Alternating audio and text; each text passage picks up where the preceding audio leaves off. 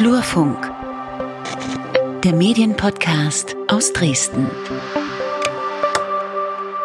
Herzlich willkommen zur zwölften Ausgabe des Flurfunk Podcasts, einer Gemeinschaftsproduktion äh, des Flurfunk-Blogs in Dresden und Einfachton. Ich bin Lukas und mit mir hier im Studio ist der Peter. Hallo, guten Tag wir haben uns überlegt, wir stellen uns jetzt äh, Anfang der zwölften Folge einfach nochmal kurz vor, damit äh, jede und jeder weiß, wer wir denn eigentlich sind. Weil ja, wer spricht hier eigentlich? Sind einige, nicht extra recherchieren. Ne? sind also. einige neue Hörerinnen und Hörer dazugekommen. Deswegen, äh, ja, ich bin der Esel nennt sich immer zuerst, deswegen. So ein Radiofuzzi bist du. ja, genau.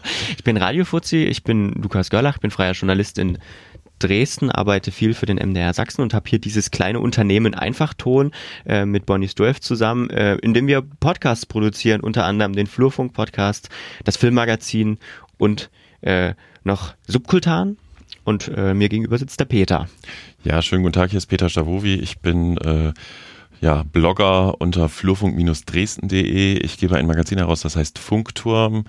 Äh, ich wirke in einem Medienpodcast mit. Ich bin tatsächlich gelernter Medienjournalist, habe dann ein paar Jahre in Dresden als Chefredakteur einer großen Jugendzeitschrift gearbeitet und mich vor zehn Jahren selbstständig gemacht mit einem Verlag und einer Agentur, wie es heute gestrukturiert ist.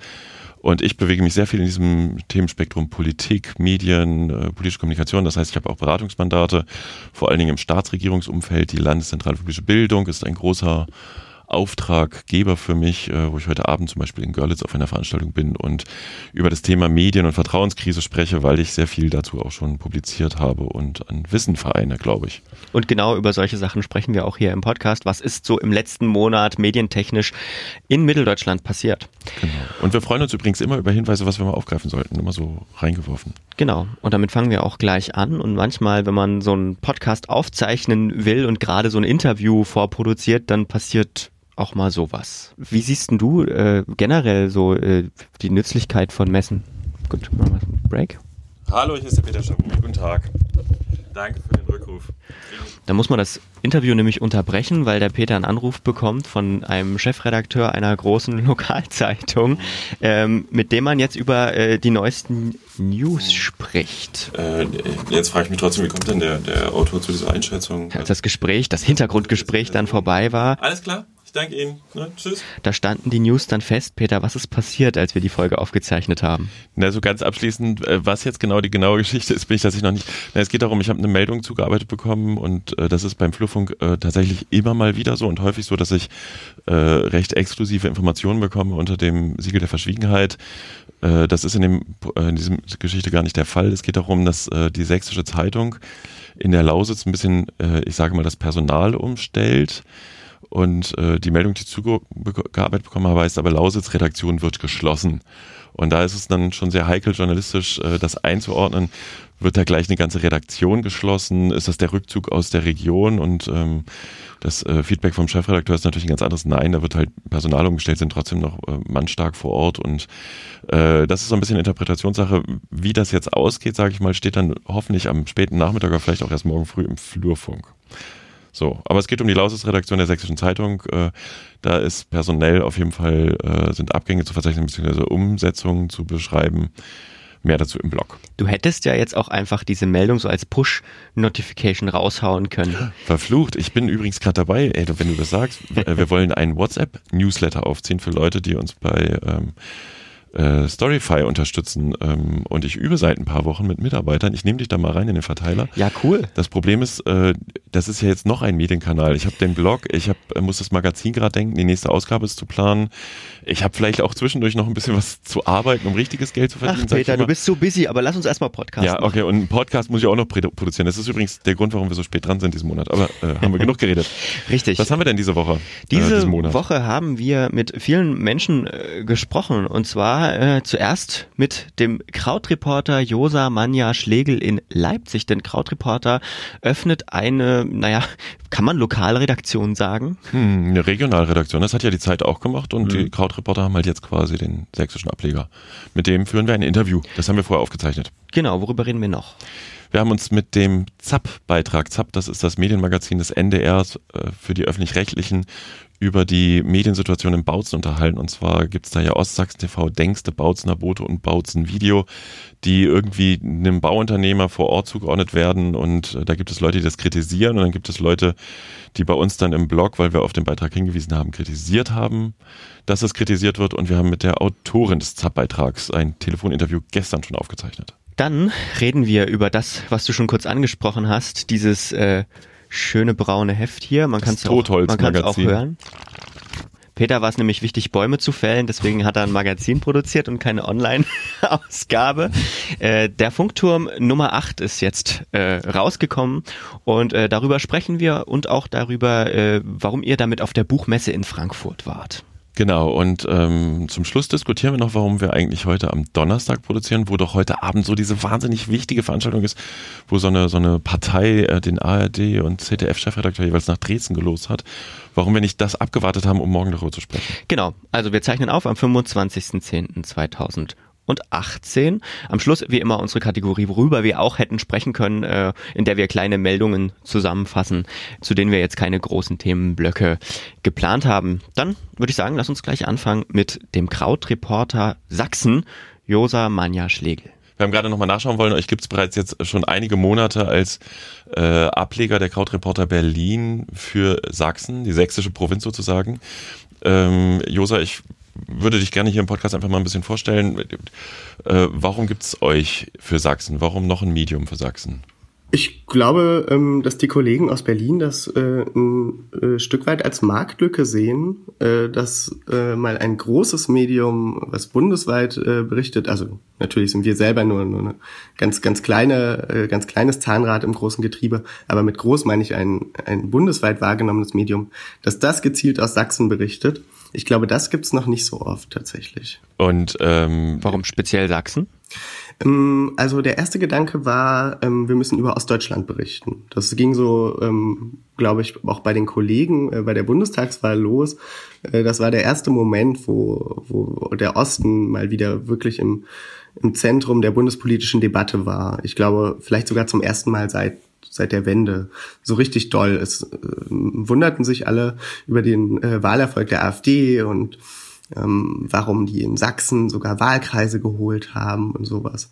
Und ähm, was folgte, war ganz spannend, weil plötzlich so eine so eine gewisse Neugier für den Osten entstanden war. Also es wurde plötzlich diskutiert, warum ist da keine ostdeutsche Ministerin in unserem Kabinett? Oder ich erinnere mich auch an die Diskussion ähm, über einen ost-westdeutschen Schüleraustausch. Also eigentlich total gefällige Wohlfühldebatten oder zumindest aus Ostwahrnehmung, weil sie eben mal nichts mit Rechtsextremismus zu tun hatten. Und das ist dann einige Monate so gegangen und ja, im Februar haben, haben mich die Kollegen aus Berlin dann angerufen, worüber ich mich sehr gefreut habe, weil ich schon immer dachte, dass diese journalistische Vision von Krautreporter, äh, Krautreporter, dass man sehr stark unter, unter Einbeziehung der, der Leser, also unserer Mitglieder arbeitet, dass die sehr, sehr gut in den Osten passt. Was macht Krautreporter denn anders als andere Medien? Also wir haben uns ähm, wirklich der Sache verschrieben, dass wir ganz nah am, am Leser arbeiten. Das, das bedeutet nicht, dass wir, dass wir die Meinung unserer Leser abbilden. Ich glaube, das ist eines der großen äh, Missverständnisse dieses, dieses Beteiligungsjournalismus, dass, ähm, dass die Medien denken, äh, die Leser würden da gerne gegenseitig ihre, ihre Meinung durchlesen. Ich glaube, das wollen die gar nicht. Ähm, was wir machen, ähm, wir greifen auf unsere Leser als Experten zurück. Also wir geben Themen in die Runde und fragen, ähm, fällt euch dazu ein spannender Dreh ein? Oder wir geben ein Thema in die Runde und fragen, ähm, gibt es da vielleicht einen interessanten Protagonisten, den ihr wisst? Ähm, manchmal kommen die Protagonisten dann auch aus deren Bekanntenkreis einfach. Und ähm, ich glaube, daran sieht man auch ganz gut, woraus diese Arbeitsweise gewachsen ist, nämlich ähm, ein Stück weit aus der aus der Erkenntnis, äh, dass wir Journalisten uns viel zu oft, so sehe ich das zumindest, darüber kann man sich vielleicht auch streiten, aber viel zu oft mit anderen Journalisten umgeben oder mit Politikern oder ja, ein Wutbürger würde vielleicht sagen mit Eliten. Ähm, Soweit würde ich jetzt nicht gehen.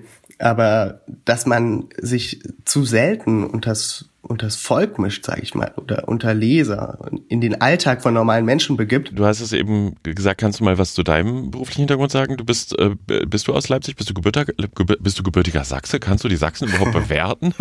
Entschuldige.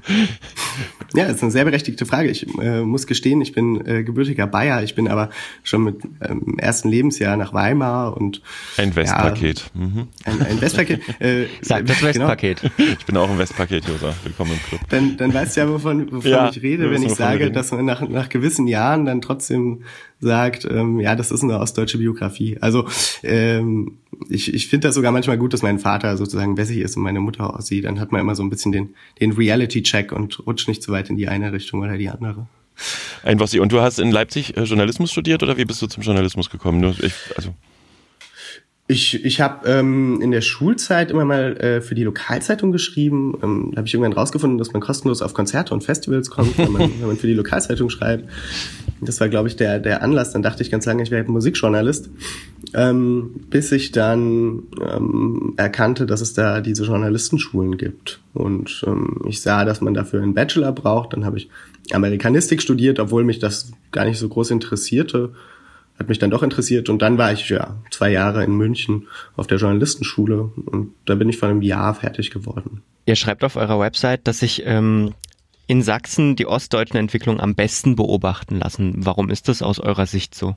Ja, also ähm, äh, ich glaube, das ist wirklich so, dass ähm, äh, viele Probleme oder ja, Entwicklungen für ganz Ostdeutschland gelten, aber in Sachsen kochen sie dann hoch. Also ich glaube, das hat man jetzt auch in Chemnitz gesehen, ne? Also dass es zum Beispiel ähm, in, in, Ostdeutschland äh, traditionell einen gewissen Mangel an Zivilcourage gibt, das ist kein neues Phänomen, aber in Chemnitz wird es dann, also kommt es dann zutage sozusagen. Ja? Also da lässt sich immer am besten beobachten, was eigentlich was eigentlich wrong ist im, im Osten oder auch was gut ist. Ne? Also in Leipzig sieht man was, was zum Beispiel auch schön ist im Osten. Auch in Chemnitz sieht man was Schönes im Osten, gar keine Frage.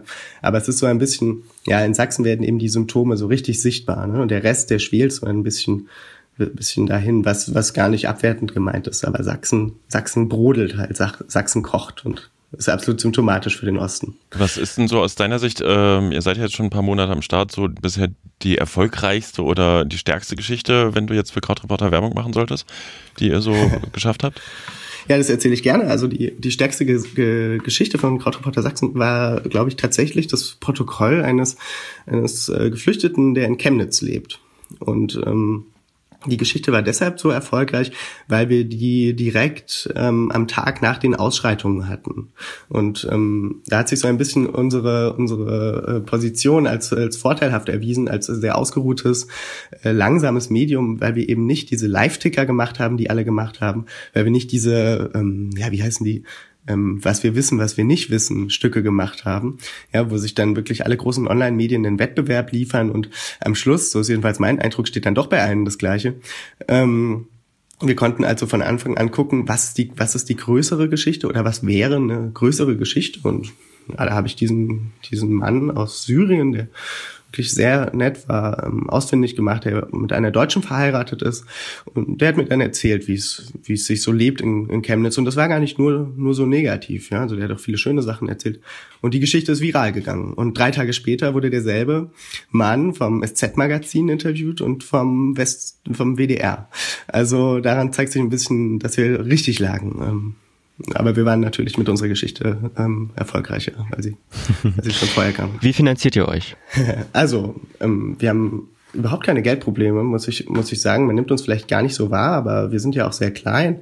Also, ähm, so für uns funktionieren wir ziemlich gut. Ja, also wir finanzieren uns ähm, über zwei Wege. Das sind zum einen unsere, unsere Mitglieder, die ähm, einen monatlichen Betrag zahlen zwischen fünf und zwölf Euro und diese Mitglieder sind vor einigen Wochen ähm, 10.000 geworden. Genau.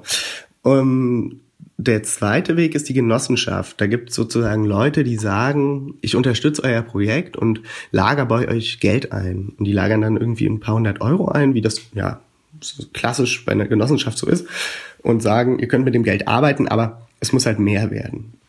Und ich glaube, in, in ein paar Wochen haben wir wieder diese Genossenschaftsversammlung. Da müssen wir den Genossen, äh, die, die ihr Geld bei uns abgelagert haben, erklären, was wir machen, was wir mit dem Geld machen, warum es mehr wird, warum es eine gute Idee ist, noch mehr Geld hineinzugeben oder zumindest das Geld äh, zu, dort zu belassen und so weiter und so fort. Und ja, aus diesem, aus diesem Budget können wir, oder da mit diesem Geld können wir, können das, wir arbeiten. Das ist ja ein Modell analog auch wie die Taz das inzwischen fährt, ein Genossenschaftsmodell. Ja, genau. ähm, aber dann gleich mal die Frage, seid ihr, seid ihr so ein linksgrünes Medium? Das ist ja in Sachsen inzwischen schon fast ein Schimpfwort. Oder habt ihr eine politische Ausrichtung? Wir haben äh, keine politische Ausrichtung, was auch daran liegt, dass wir ganz wenig Meinungsstücke machen. Ähm, ich glaube, wir haben auf Facebook jetzt immer mal Meinungsstücke gepostet, aber die auf der Seite selber, das sind wirklich immer absolut wertfreie ähm, Reportagen oder ähm, ja auch Essays, die die immer sehr persönlich erzählt sind und gar nicht irgendwie jetzt äh, eine bestimmte politische Richtung ausschlagen. Und ähm, ja, das spiegelt sich auch in der Leserschaft wieder, die die so total ausgeglichen ist. Ja, also das zieht jetzt gar nicht Leute an, die irgendwie ideologischen Journalismus ähm, lesen wollen. Sowas, sowas interessiert mich ehrlich gesagt auch nicht so richtig. Josa, vielen Dank, dass du dir Zeit genommen hast und mit uns gesprochen hast. Ähm, wir müssen vielleicht noch erwähnen, dass ähm, jeder, der jetzt eine gedruckte Ausgabe im, äh, im, im Kiosk sucht, äh, das vergebens tun wird, denn Krautreporter ja. ist ein Online-Medium. Man muss auf krautreporter.de gehen, man kann dort mein, mein Newsletter abonnieren, äh, man kann dort Mitglied werden. Ich, ich verspreche, es ist genauso schön wie, wie auf gedrucktem Papier. Vielen Dank für das Interview ne, und viel Danke Erfolg für weiterhin. Den Anruf. Gut. Danke, bis bald. Tschüss. Ciao. Ciao. Ja, apropos Spezialgebiet Sachsen, über das man so viel berichten kann, äh, das ist ein super Übergang für unser nächstes Thema. Wir befassen uns mit der Mediensituation in Bautzen, wo man sich fragt, was ist da jetzt so besonders dran? Ähm, ich sag's mal so, es wabbert in meinem Umfeld schon länger, was da eigentlich vor Ort passiert. Es gibt den MDR, es gibt äh, die Sächsische Zeitung in der Lo Lokalredaktion, es gibt aber noch. auch Nein, die wird es auch noch, ich denke ja. schon noch eine ganze Weile geben. Es gibt aber auch so Medien, äh, die einem äh, Bauunternehmer vor Ort, dem ähm, Herrn Drews, zugeordnet werden. Ich nenne sie mal Ostsachsen TV, Denkste, Bautzner Bote und Bautzen Video und das äh, NDR Medienmagazin ZAP, die für die ARD ein Format produzieren, was immer mal sehr kritisch auch unterwegs ist, äh, die haben sich mit der Situation in Bautzen vor Ort beschäftigt. Und ich habe das im Blog verlinkt und habe einen Videohinweis äh, darauf gegeben, dass man sich das mal anschauen kann und habe prompt auch äh, Kommentare bekommen. Es sei ja wieder typisch, dass der so würde zeigen, wie systemtreu ich sei. Ich formuliere es mal so, ich hoffe, dass alle Zuhörer systemtreu sind, weil wenn nicht, sollten sie vielleicht die Bundesrepublik verlassen. Ähm, dass ich systemtreu sei, dass es ja wie in der DDR sei, sobald mal einer den Mund aufmacht, und damit sind diese alternativen Medien gemeint, wird man sofort äh, Meinungsblatt gemacht, was natürlich auch totaler Unsinn ist. Und äh, es gab dann auch eine, eine Diskussion auf der Facebook-Seite vom Flurfunk, die ich sehr spannend finde, über diese Lesart der Medien. Ähm, wo mir ausdrücklich auch wichtig ist, dass ich meine Diskussionspartner respektiere und nicht belehren will, was äh, im umgekehrten Fall, glaube ich, auch ein bisschen so ist. Und äh, wir haben jetzt einfach die Autorin des ZAP-Beitrags, die Caroline, ähm, am, äh, gefragt, ob sie uns einfach ein bisschen auch nochmal einordnet, ob sie ja mit vorgefertigter Meinung reingegangen ist. Caroline Schmidt in Hamburg, hallo. Ja, hallo. Ähm, wir wollen mit dir über den Beitrag sprechen und ich habe dir im Vorfeld auch schon ein paar Fragen rübergeschickt mal äh, und stell gleich mal die erste. Warum ist denn die Situation in Bautzen für ZAP, das Medienmagazin äh, der öffentlich-rechtlichen des NDR, überhaupt ein Thema? Ja, also ähm, wie du gerade schon sagtest, ähm, wir sind ein Medienmagazin und ich habe ähm, in den in den vergangenen Wochen habe ich mich natürlich auch viel mit Sachsen beschäftigt. Ähm, nach Chemnitz, da ist mir hat mir irgendjemand dann erzählt, dass in Bautzen ein reich reicher Unternehmer Medien sponsert, um eine Gegenöffentlichkeit herzustellen. Und ähm, da dachte ich sofort an Berlusconi und Bannon und dachte so verrückt, sowas gibt's in Bautzen, das ist ja auch eher ein kleines, äh, ein kleiner Ort. Ähm, was ist denn da los? Und so bin ich in die Recherche reingegangen. Mhm. Und wie bist du denn vorgegangen? Hast du, hast du dir die Medien, die er da sponsert, äh, ausführlich angeguckt oder wie geht man da los? Wie läuft so eine Recherche? Also ich habe am Anfang erstmal im Internet äh, mir das angesehen, habe mir also alle Medien von Bautzen angesehen, habe mir also von der Sächsischen Zeitung bis zur Denkste mir das alles angeguckt und habe mir auch ähm, aber auch angeguckt, ähm, was da für eine Situation ist. Also wenn jemand eine Gegenöffentlichkeit ähm, etablieren möchte, dann ist ja ist, sind da ja ist da ja offenkundig ein Konflikt. Das konnte man ja auch in den Lokalzeitungen lesen. So und ähm, also das heißt, ich habe mir sehr viel angesehen, habe mir auch die, die Debatten angesehen. Da gab es so ein Format Politik im Hof. Ähm, da haben die Bautzner miteinander gesprochen, auch über diese Situation. Und genau, und dann bin ich mit sehr, sehr vielen Fragen in die Recherche gegangen, habe rumtelefoniert und bin dann mit weiterhin sehr, sehr vielen Fragen in die Interviews reingegangen, die sehr, sehr lang geworden sind. Ähm, für, für einen acht Minuten Beitrag. Ähm, ich habe mit jedem eine Stunde geredet, ähm, weil ich vor allem verstehen wollte, was ist denn da los? Äh, was bewegt äh, die Menschen, was bewegt diesen Unternehmer, Herrn Drews, ähm, warum will der eine Gegenöffentlichkeit äh, begründen? Was, was, warum braucht die Stadt aus seiner Sicht das? Mhm. Bevor wir jetzt dazu kommen, was du da für ein zu welchem Schluss du gekommen bist, frage ich mich. Ich hatte ja im, ähm, im Blog den Vorwurf dann bekommen, im Facebook, äh, die Journalistin des Öffentlich-Rechtlichen sei ja gleich mit der vorgefertigten Meinung reingegangen, dass äh, ähm, bist du mit einer vorgefertigten Meinung reingegangen? Ich bin vor allem mit sehr vielen, äh, meinetwegen vorgefertigten Fragen da reingegangen. Also ich habe ich hab sehr viele Fragen gehabt. Ich habe versucht zu verstehen, was da los ist. Und ich habe, also ich bin das, was ich am Ende verstanden habe, ähm, das, damit bin ich nicht gestartet. Also vorgefertigt würde ja bedeuten, ich habe ein bestimmtes Bild und das bestätige ich jetzt. Aber ich habe ähm, ähm, ich habe den Film nicht vorher geschrieben. Ähm, das mache ich nie, sondern ich gehe eigentlich immer in meine Filme rein. Ähm, die meisten Geschichten, die ich mache, mache ich, weil ich etwas interessant finde oder weil ich etwas verstehen will und ähm, wenn ich äh, und, und weil ich Fragen beantwortet bekommen möchte.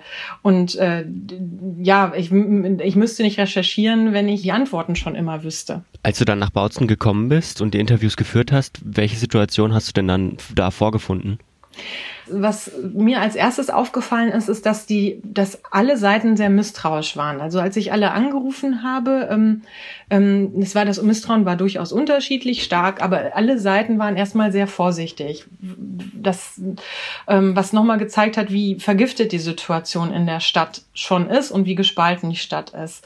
Ähm, und dann aber, das fand ich ganz toll, haben sich alle Seiten auf die Interviews eingelassen und ähm, ähm, und haben dann auch alle sehr offen geredet. Und was ich auch ähm, interessant fand, ist, dass alle sich bemüht haben, ähm, in den Interviews wirklich zu, ihre Situation zu erklären und ihre Position zu erklären.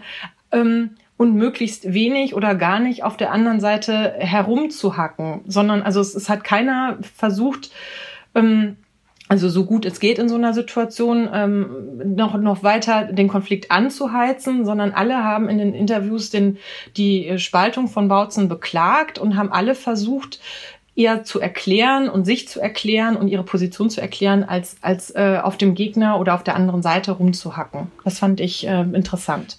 So jetzt, ne, man, man kriegt ja von Dresden aus immer schon einiges mit, was in Bautzen ist, aber kannst du mal so aus deiner Sicht sagen, was ist denn eigentlich der Konflikt? Also worüber wird denn da äh, gestritten?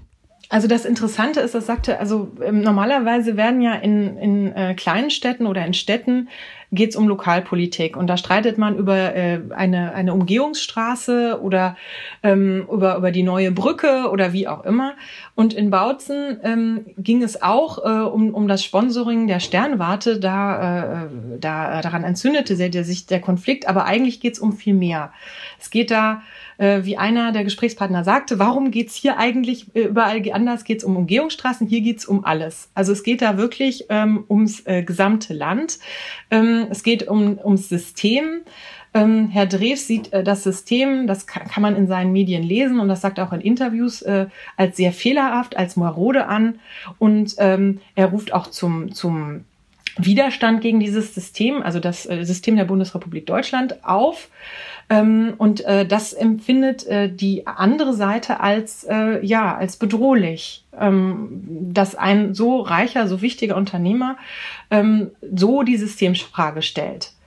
Und äh, da sagt die, ähm, also die, äh, die äh, Herr, Herr, zum Beispiel Herr Gruhl und Herr Grundmann aus äh, vom Stadtrat, die sagen, die zwei Stadträte, die sagen, ähm, ähm, ist das nicht ein Problem, wenn jemand, der so die Systemfrage stellt, ähm, hier eine solche wichtige Position in der Stadt hat? Und ich finde diese Frage berechtigt. Aber wie sieht denn dann, äh, wie sieht so eine Lösung aus, wenn man dann äh, übereinkommen würde, nee, das ist nicht, ist nicht in Ordnung. Ähm, verbieten, Medien zu finanzieren, kann man ihm ja jetzt nicht. Nein, also es ist auch, erstmal ist es auch relativ normal und es, es ähm, kommt auch oft vor, dass ähm, Unternehmer Medien finanzieren. Also Jeff Bezos finanziert die Washington Post und äh, die New York Times ist auch von einer Familie finanziert und in Deutschland fallen einem, wenn man jetzt länger nachdenkt, äh, auch äh, da äh, einige Medien ein. Also das ist ja erstmal überhaupt gar kein Problem. Natürlich kann ein Unternehmer Medien finanzieren. Es will ihm ja auch niemand verbieten, die Medien zu finanzieren. Auch, auch äh, es geht äh, auch in unserem Beitrag nicht nicht darum, dass irgendwas verboten werden soll, sondern eine Gesellschaft muss darüber reden, wenn jemand äh, so sehr die Systemfrage stellt, dass er Medien finanziert, um noch weiteren Menschen nahezubringen, die Systemfrage zu stellen, äh, dann muss eine Gesellschaft darüber reden, äh, warum sieht er das so? Warum ähm, sieht er das System als so marode an? Warum ruft er zum Widerstand auf? Und äh, nichts anderes äh, sagt dieser, meines Erachtens mein Beitrag. Redet mal miteinander. Redet darüber. Was ist denn los? Das ist übrigens vielleicht an der Stelle auch nochmal ein Hinweis Richtung Medienkompetenz. Das ist ja gar nicht der Auftrag des öffentlich-rechtlichen Rundfunks, eine Lösung anzubieten, sondern äh, was ihr gemacht habt bei ZAPT, ist erstmal nur das Thema, äh, dem Thema mehr Öffentlichkeit zu verschaffen und es zu, äh, auf, auf die, also auf eine größere Ebene zu heben. Ähm, wie hast du denn den Herrn Drews erlebt? Ist das, äh, ist das, also da fällt ja auch manchmal der Begriff, er, sei, er stände den Reichsbürger nahe oder würde Thesen auch verbreiten in diesen Medien, die Reichsbürgerthesen sind. Ähm, ist er ein Feind des, äh, des demokratischen Systems und will das verändern? Will er das abschaffen? Also ich habe das Gefühl gehabt, äh, dass Herr Drews, also wenn jemand Medien finanziert und, und äh, sich Öffentlichkeit ja damit auch äh, verschafft, könnte das ja auch jemand sein, der ähm, äh, sich wichtig machen will, äh, ja, ne? also dass das ein Wichtigtour ist oder äh, jemand, der einfach nur seine Macht vergrößern möchte. Ähm, ich hatte den Eindruck, dass er jemand ist, der sich wirklich Sorgen macht ums Land, tatsächlich Sorgen macht. Und ich hatte auch den Eindruck, dass er sich selber ähm, als, als Demokraten sieht. Also er, er, und es ist ja auch erstmal demokratisch zu sagen, ähm, ich sehe hier ein Problem und ich möchte über dieses Problem sprechen und äh, äh, und und das möchte ich auf demokratischem Wege tun. Und äh, er ruft ja jetzt auch nicht zum ähm, zum äh, wie soll man sagen zum Kampf an. Der der bittet ja nicht die Menschen an die Waffen äh, sondern er zitiert einen äh, einen Artikel aus dem aus dem Grundgesetz der erstmal auch offen lässt worum es geht. Und er ist ja auch und das ist sagt er ja auch am Ende des Interviews er möchte ja auch reden. Also er bietet sich ja auch äh, zum Gespräch an. Und ich habe diesen O-Ton auch drin gelassen oder, oder reingenommen, weil ich ihm das in dem Moment auch geglaubt habe. Er möchte wirklich sprechen. Er, er möchte er möchte wirklich sich auseinandersetzen. Und das ist erstmal ganz demokratisch. Dafür, das, da, so ist das gedacht, dass die gesellschaftlichen Gruppen, auch die, die unterschiedlicher Meinung sind, sich in diesem Land auseinandersetzen. Und genau dafür sind wir als öffentlicher rechtlicher Rundfunk oder dafür sind Medien grundsätzlich da, ähm, Diskurs zu ermöglichen. Zu sagen, guck mal, der denkt das und der andere denkt das und jetzt redet doch mal miteinander. Du hast vorhin schon äh, angesprochen, dass es auf, naja, auf, sagen wir mal, internationaler Ebene schon gang und gäbe ist, dass große Unternehmerinnen und Unternehmer Medien sponsern, Jeff Bezos zum Beispiel bei der Washington Post. Ist es denn jetzt im Kleinen, wenn wir das Beispiel Bautzen einmal haben, äh, vielleicht ein Erfolgsmodell, dass Medien auf dem Land, die ja jetzt nicht so breit vertreten sind oder auch zurückgehen, vor allem Zeitungen, ähm, dass die ja durch große Unternehmer äh, lokale Unternehmer gesponsert werden? So mäzenatentumsmäßig? Also ich finde, in Zeiten von Medienkrise und wo alle irgendwie gucken nach neuen äh, Geschäftsmodellen, finde ich, kann das durchaus ein Modell sein. Ich bin auch immer für Gegenstimmen. Also die Taz ist bis heute eine Gegenstimme und eine Gegenöffentlichkeit. Was ich ein bisschen schwierig finde bei den Medien in Bautzen oder bei denen, die sich heute häufig als Gegenstimme und Gegenöffentlichkeit äh, bezeichnen, ist, dass sie selber eine Fairness für sich einfordern, die sie anderen überhaupt nicht bereit sind zu geben. Ich finde, da wird häufig eine Suffisanz und eine Häme an den Tag gelegt. Da ist der Spiegel der 80er Jahre gar nichts dagegen. Ähm, und ich finde, also da wird über, über, über ähm, Spitzenpolitiker und über ähm, ja über dieses System, ja wie gesagt mit einer Heme und einer Suffisanz gesprochen und da finde ich kann man mal überlegen, ob das in der Form angemessen ist. Ich verstehe auch, wenn man selber die Wende überstanden hat und wenn man selber Systemumbrüche erlebt hat, dass man für sich in Anspruch nimmt, dass man Dinge weiß, die andere nicht wissen, wenn man jetzt gerade jetzt gerade nur mal Bautzen nimmt. Ähm, aber man muss auch sehen, dass alle anderen hier in diesem Land, äh, dass der Westen auch viel erlebt hat und dass der Westen auch viele Umbrüche erlebt hat. Wiederaufbau, äh, Terrorismus in den 70ern, Wiedervereinigung, Wirtschaftsreform, wie auch immer. Und da finde ich auch, dass man, dass wenn man ein System hat, das so viel durchgemacht hat und so viel erlebt hat und so viel geschafft hat, kann man durchaus ein bisschen mehr Vertrauen haben und kann ein bisschen, also finde ich, kann man auch mit ein bisschen mehr Respekt dieses System behandeln, den man ja für sich selber einfordert. Respekt finde ich ganz wichtig in einer Demokratie. Ein tolles Schlusswort, dieses äh, Vertrauen ins System, das scheint offensichtlich und auch vor allen Dingen in die Medien scheint sehr angeschlagen zu sein. Ähm, es ist ja äh, bei mir auf der Facebook-Seite vom Flurfunk ist ja noch eine, eine Diskussion gelaufen. Ähm, ich hatte den Kommentar aus dem Bautzner Boten geschickt. Ähm, ich glaube, wir lassen das einfach mal so stehen. Äh, das Bemühen ist da, äh, eine sachliche Berichterstattung hinzubekommen.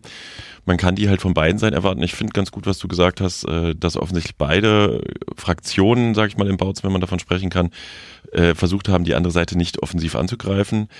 Wir beobachten das mal weiter von hier aus. Ähm, vielen lieben Dank erstmal äh, für, die, für das Interview und ähm, bis bald. Bis bald. Alles klar. Danke euch Danke. auch und bis bald. Tschüss. Tschüss. Ja, wir sagen Tschüss zu Caroline und Hallo zum Funkturm Nummer 8. Ich mache das jetzt nochmal. Ist kein eingespieltes Geräusch, habe ich wirklich in der Hand hier. Braunes Heft. Braunes Heft mit einem, äh, ja, so einem Twitter, äh, Vogel drauf, der einen Stahlhelm auf, auf hat. Äh, warum? Wie warum? Warum? Also das Thema äh, des Heftes der Funkturm-Ausgabe Nummer 8, das ist ja ein monothematisches Heft, wie wir es mit Nummer 7 äh, und zwei Heften vorher auch schon mal gemacht haben, ist äh, tatsächlich politische Kommunikation, wie ist der aktuelle Stand, was verändert sich, welche Dynamik ist da drin und da erschien es uns sehr passend, von vornherein das Heftcover braun zu machen, weil ähm, gefühlt irgendwie das die politische Farbe ist, die alles dominiert und ähm, ja, wir haben uns sehr gefreut über unsere Idee, einen Twitter-Vogel vorne drauf zu machen, weil auch Twitter, da kann man ja mal drüber diskutieren, ob das relevant ist oder nicht. Äh, aber die Heftigkeit, die Geschwindigkeit, ähm, auch die negative Perspektive, das meint in dem Fall das Braun oder die Befürchtungen, die im Raum sind, das erschien uns ein stimmiges Titelbild für den Funkturm. Äh, ist auf jeden Fall catchy, würde ich jetzt einfach mal sagen. Holla, die Waldfee. ähm, ja, ich bin da, ich habe mit dem Heft ja nichts zu tun mit der Produktion, deswegen nehme ich hier jetzt mal die Rolle des, wie nennt man, Advocatus Diaboli ein. Komm schon, du bist gekauft. So? Ich bin gekauft, genau. du bist ein Influencer und ich habe dir Geld dafür gegeben, dass du das Heft besprichst. Richtig, genau. Product das war eine Placement. Ironie, das stimmt nicht. Äh, Werbung ohne Auftrag, muss ich jetzt ha hashtaggen. Aber komm, du gehst schon mit einer linksgrün versifften, wohlwollenden äh, Haltung rein, oder? Ich, ich bin, stehe dem natürlich generell sehr wohlwollend gegenüber. Das hindert mich allerdings nicht daran, äh, Kritik zu üben. Oh, oh. Nein, äh, wir fangen erstmal mit was, mit was Positivem an. Ich finde super, dass du äh, für dein Editorial am Anfang jetzt ein neues Bild gemacht hast oder hast machen lassen, wo du nicht mehr mit verschränkten Armen dastehst. Das wirkt viel offener. Das ist bejahend, dann, weißt du? Ja, das, äh, schöne Grüße an Bonnie. Das genau. Hat, äh, nicht zuletzt ähm, vorangetriebenes Projekt. Inhaltlich äh, bin ich, bin ich. Oh Gott, jetzt ich habe hab das Heft an einem Tag durchgelesen. Ich habe mir wirklich in meinen Nachmittag Zeit dafür genommen. Das reicht auch aus, um da durchzukommen. Ähm, ist, ist so ein super Zwischending zwischen snackable Content und äh, Long Stories.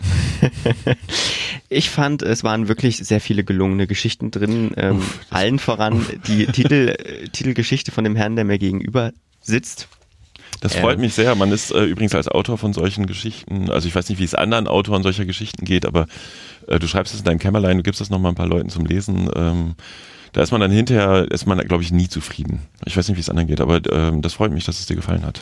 Ähm, es sind sehr, sehr spannende Geschichten äh, zu den Themen drin, ähm, die du angesprochen hast. Ähm, unter anderem auch sehr catchy fürs Auge. Eine ganz, ganz, ganz große, zweiseitige Karikatur des Karikaturisten Schwabel, aber ähm, riesig. aber komm schon, Lukas, geh mal anders ran. Was ist denn der absolute Tiefpunkt des Heftes? Mir haben die kleinen Spielereien gefehlt diesmal. Ähm, also Schwabel ist da schon die, das ist da schon das Highlight. Ähm, dann gibt's dann noch eine äh, kleine Sache, ähm, wo ihr so paar Fakten also gefühlte Wahrheit sozusagen aufs Korn nehmt, auch auf mehreren großen Seiten und so ein bisschen auswählt, was, was, was macht denn eigentlich dieses Angstgefühl aus? Wie viele Ausländer äh, gibt es denn eigentlich in Deutschland und in Sachsen und wie wird das wahrgenommen?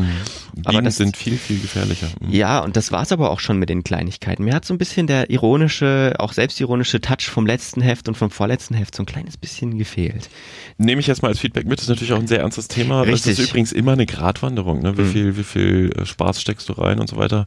Mal gucken, ob das nächste Heft äh, da besser wird. Ein weiterer Kriti äh, Kritikpunkt wäre für mich, dass es re äh, relativ wenig ähm, Mediennutzerinnen und Nutzer mit einbezieht. Also äh, es ist sehr, es ist natürlich auch ein Heft über Medien, äh, was es natürlich auf so eine Metaebene äh, bringt, aber es ist relativ wenig normale Menschen finden sich in dem Heft. Ihr habt einmal ein paar Statistiken drinne, aber ansonsten Normale Menschen. Hier die Mhm. Politiker und die Journalisten, die wir thematisieren, sind auch alles normale Menschen. Ich glaube, was Ja. mir gerade übrigens auffällt, Ja. wir müssen vielleicht noch, noch mal so drei, vier Sätze an die Leute schicken, die gar nicht wissen, was das ist. Ähm, nur der Hinweis, der Funkturm, das ist jetzt Ausgabe Nummer 8, äh, die wir erscheinen im Moment jedenfalls dreimal im Jahr als gedrucktes Magazin. Das hat so äh, 64 Seiten, glaube ich, die Ausgabe, die du vor dir liegen hast. Wenn wir uns anschauen, in, worum es geht in der aktuellen Ausgabe, dann haben wir halt tatsächlich das Thema politische Kommunikation. Äh, Titelzeile ist Infokrieg, Angriff auf die Medien. Äh, da haben wir uns angeschaut, warum das Image von Politikern und Medien so schlecht ist und von Journalisten. Und wir haben uns ein bisschen mit dem Thema Fake News befasst äh, und was Faktenchecker zum Beispiel damit machen oder wie Politik damit umgeht. Wir haben die Top 10 aus unserer Sicht, das ist natürlich subjektiv, weil nicht messbar, der äh, Politiker in der, in der Bundesrepublik, die Social Media einsetzen. Wir haben ein Interview über politische Bildung und was die im Moment leisten kann bei der aktuellen gesellschaftlichen Situation. Und generell befassen wir uns damit, wie die sozialen Medien ähm, die Gesellschaft, die politische Kommunikation verändert haben und welche Dynamik da noch drin ist. So, das war jetzt der Werbeblock von mir. Ähm, jetzt darfst du wieder lobend. Jetzt lobend, bitte. Was ich gelernt habe, ist, dass man, bevor man Journalist oder Politiker wird, lieber doch Feuerwehrmann werden sollte, weil der Beruf wesentlich beliebter ist.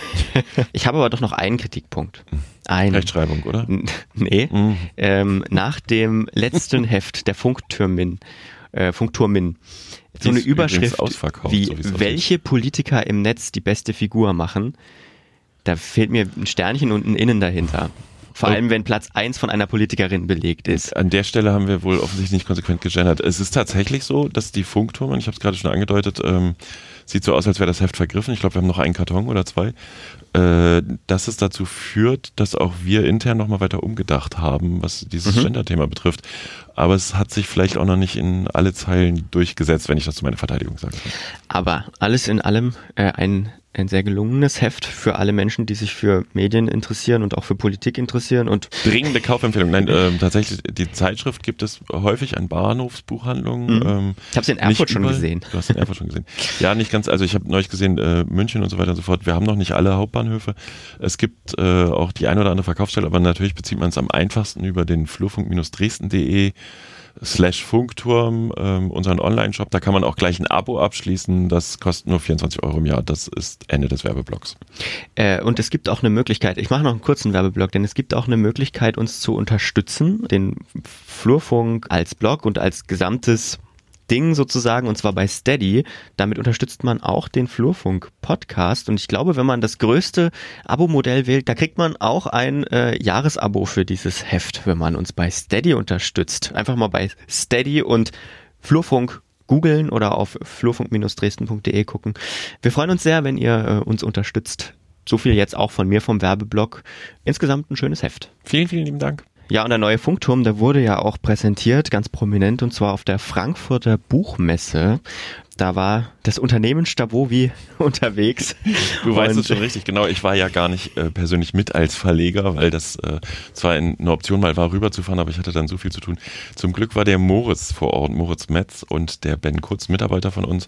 Und Moritz ist jetzt hier im Studio. Hallo Moritz. Moin, hallo zusammen. So, jetzt Frankfurter Buchmesse, ähm, Hand aufs Herz. Hat's was gebracht für diesen komischen Verlag? ich muss tief durchatmen.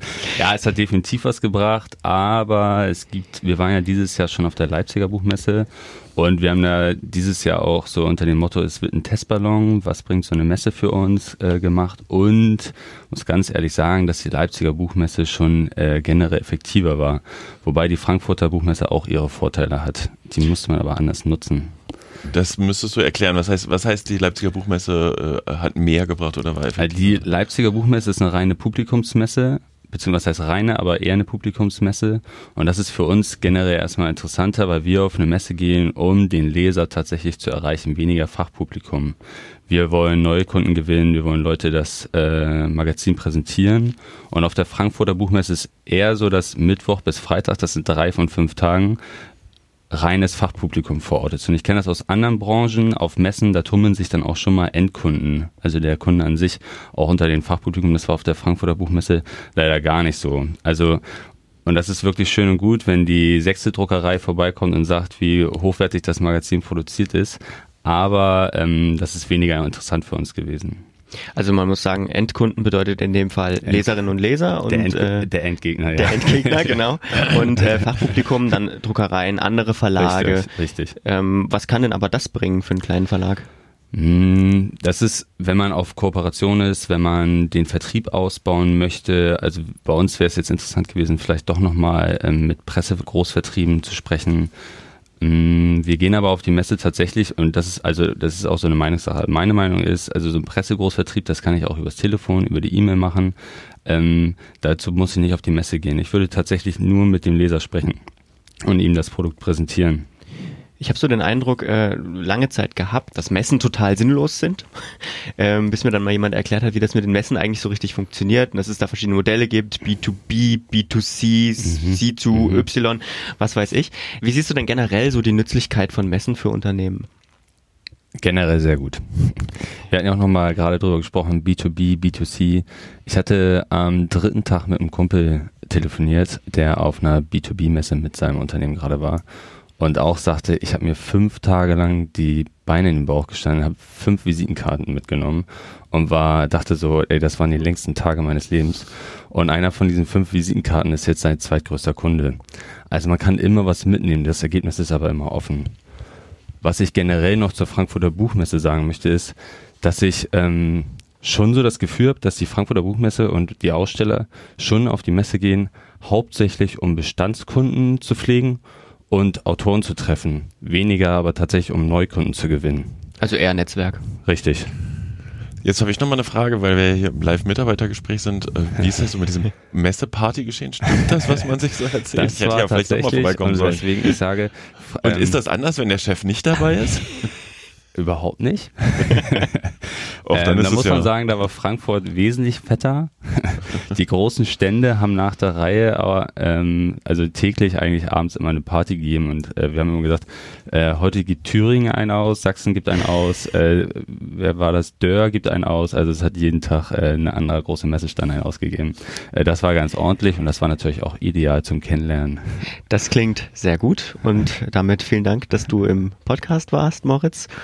Sehr gerne. So, und von einer Party zur nächsten. Heute Abend ist großes Medienjournalistentreffen in Dresden. Äh, eingeladen hat die AfD. Oh nein, jetzt hast du die Partei doch genannt. Die wollten wir doch, die sind doch so überbewertet. Tja, müssen wir aber jetzt doch, weil die richten nun mal diese Veranstaltung aus, über die wir kurz im Vorfeld sprechen wollen äh, und nicht groß äh, unsere Aufnahme verschoben haben, damit wir über die Veranstaltung sprechen können. Warum eigentlich nicht?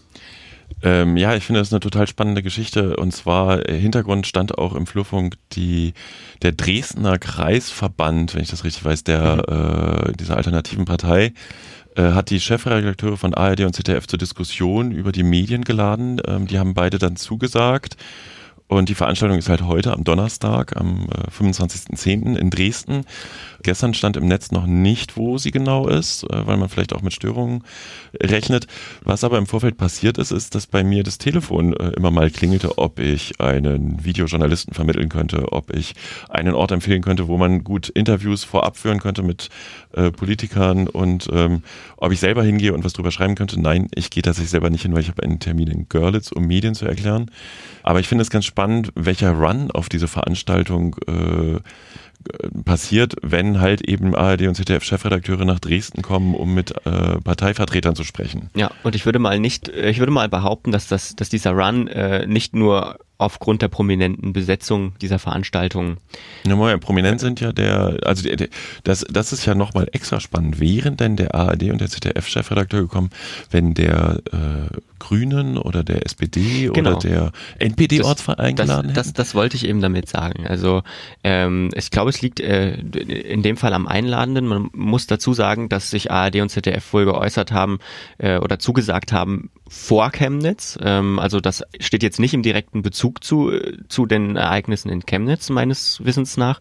Äh, und es sind ja nicht nur Peter Frei und Kai Knifke, sondern es sind auch noch ein paar andere, andere Menschen. Es äh, moderiert wird sie von Andreas Lombard, das Chefredakteur des rechtskonservativen Magazins Cato äh, und, und, und Klaus Kelle, der ist äh, Publizist und Medienunternehmer.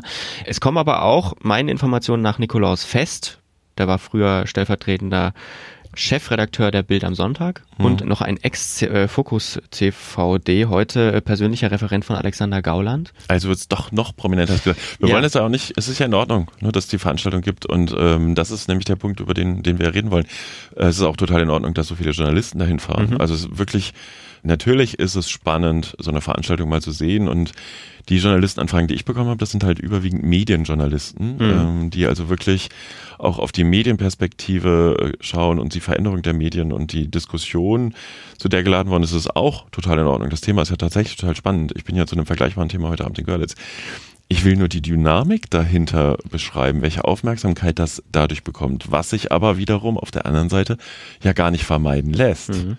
Weil natürlich müssen die Medienjournalisten, die hinfahren, auch darüber berichten, weil das ist aus ihrer Sicht ein Thema. Und da sind wir so ein bisschen auch bei dieser Geschichte, was ist eigentlich eine Nachricht oder nicht? Mhm. Also ich habe äh, jemand im Bekanntenkreis, der sagt immer, wenn ihr dem ganzen, der ganzen Aufregung nicht mal so viel Aufmerksamkeit schenken würdet, dann würden nicht so viele Leute darüber sprechen. Und das lässt sich aber aus meiner Sicht mh, hm, nicht vermeiden. So, andererseits, äh, doch, du und ich, wir vermeiden es ja auch, oder? Aber nein, wir reden ja gerade drüber. Lukas, mhm. was tun wir gerade?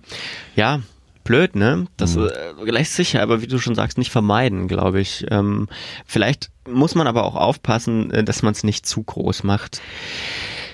Deswegen äh, reicht es, glaube ich, auch wieder, ja, oder? Ja, wir haben's, wir, also, mir, also uns war, glaube ich, wichtig, dass wir das mal thematisieren. Ähm, die Veranstaltung ist heute Abend. Ich werde im Blog, denke ich, auch mal gucken, was so läuft an Berichterstattung, das eine oder andere verlinken. Ähm, aber liebe Hörer, Hörerinnen, äh, die sich auch dafür interessieren, warum die Medien so ticken, wie sie sind, äh, das Beispiel ist einfach wirklich wunderbar. Hier bekommt eine Geschichte Aufmerksamkeit. Die ist wichtig. Man könnte sagen, sie hat zu viel Aufmerksamkeit, aber es lässt sich auch gar nicht vermeiden, dass sie diese viel Aufmerksamkeit bekommt. Ähm, mhm. Und äh, das haben wir jetzt transportiert. Genau. Und damit sind wir äh, in unserem abschließenden Teil des Podcasts angekommen, nämlich in der Rubrik, worüber wir auch hätten sprechen können. Worüber hätten wir denn so sprechen können, Peter? Ja, es gibt eine tolle äh, Personalie beim Riverboat. Da gibt's äh, neue Moderatoren und dazu gehört auch Jörg Kachelmann und ähm, ich habe es jetzt einfach mal aufgeschrieben. Wir hätten jetzt lang und breit darüber äh, sprechen können, welche Vorgeschichte er hat. Das finde ich total unpassend. Dass er das Ding schon dreimal auf. angetreten hat, zweimal selbst gegangen ist und einmal gegangen worden ist und ach, ja. Aber das ist ein toller Moderator. Das, äh, ja, also was ich so gehört habe bis jetzt, äh, ist, dass, dass, dass tatsächlich die, die, die, die Zuschauerinnen und Zuschauer das sehr positiv aufnehmen, dass er wieder da ist äh, und das auch zusammen mit der Kim Fischer moderieren wird, jeden Freitag ab 2019, so viel ich weiß. Wir hätten die lange Vorgeschichte thematisieren können, wir sind so toll, wir machen das einfach nicht. Genau, worüber wir auch äh, hätten sprechen können, äh, nämlich dass Leipzig äh, eine ähm, äh, ja Rock'n'Roll Rock'n'Roll äh, eine Daily Soap Daily bekommt. Soap bekommt. Mhm. Ähm, Erstmal 15 Folgen, ne? also jeden Tag, also drei Wochen. Äh, wie heißt sie gleich noch? Äh, Lieb Leben lieben Leipzig, oder? Ja. Nach äh, Köln 85.367 und Berlin Tag und Nacht kommt jetzt Leben, Lieben Leipzig. Und das zeigt Leipzig, wie es richtig ist. Ne? Genau. Ne? Und weswegen man da nicht wohnen sollte. Ich habe bei André Hermann, äh, ein Leipziger ja, Slam, Slammer und Blogger, äh, würde ich mal sagen, und Autor, gesehen, dass er, also er hat die These aufgestellt, dass, dass durch diese Sitcom vielleicht die Mietpreise in Leipzig wieder sinken. Das wäre natürlich ein positiver Effekt. So gemein. Warte mal, suche ich gerade die Namen raus. Gina, Angie, Dustin, Rico, Dennis, Jeanette, Tyler, Jeremy, Spike, Yvonne und Stella. Also ich meine, das ist doch wirklich repräsentativ für Leipzig. Leute, kommt nach Dresden. Leipzig, wie es wirklich ist, demnächst auf RTL 2. 12., 11., also 12. November, 20.15 Uhr läuft die erste Folge bei RTL 2. So, das wäre fair, Fairness halber, müssen wir das sagen. Es gibt noch andere Fernsehnews aus Leipzig. Ja, jetzt wird's richtig spannend. Äh, darüber hätten wir tatsächlich noch mal länger sprechen können, ähm, aber wir müssen manchmal auch Themen auswählen. Es gibt einen neuen Fernsehsender aus Leipzig, der bundesweit äh, sogar in den deutschsprachigen Raum ausstrahlt. Jetzt schon, ich glaube, es waren, aber lass mich nichts falsch sagen, 38 Millionen äh, potenzielle Zuschauer oder Kontakte hat. Äh, EO TV.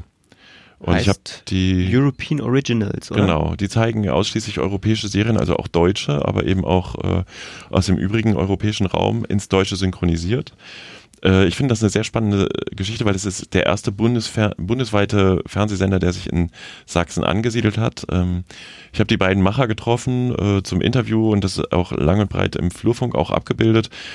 Und äh, wir begrüßen natürlich ausdrücklich äh, diese Medienneuansiedlung. Darum könnte eine Produktionsgeschichte noch entstehen im, im Sinne von auch ähm, äh, Synchronisation und so weiter und so fort. Äh, ja, aber wie gesagt, im, fürs Podcast war es uns jetzt äh, zu viel, too much an Themen. Ne? Ja. Wir müssen selektieren, auswählen. Link äh, zum Angebot und zum Flurfunk-Interview zum Verschriftlichen findet ihr wie immer in den Shownotes des Podcasts, sowie auch ähm, Links zu allen anderen Themen, über die wir heute gesprochen haben. Und Das war's. das war's. Nächsten Monat geht's weiter und wir reden dann über das, was gerade läuft. Und vielleicht ist ja die AfD-Diskussion heute Abend kein Thema für uns im nächsten Flurfunk. Dann schauen wir mal. Ne? Vielen lieben Dank fürs Zuhören und wie immer, wir freuen uns über Feedback. Und Unterstützung auf Steady. Genau. Wiederhören. Tschüss. Eine Einfachtonproduktion 2018.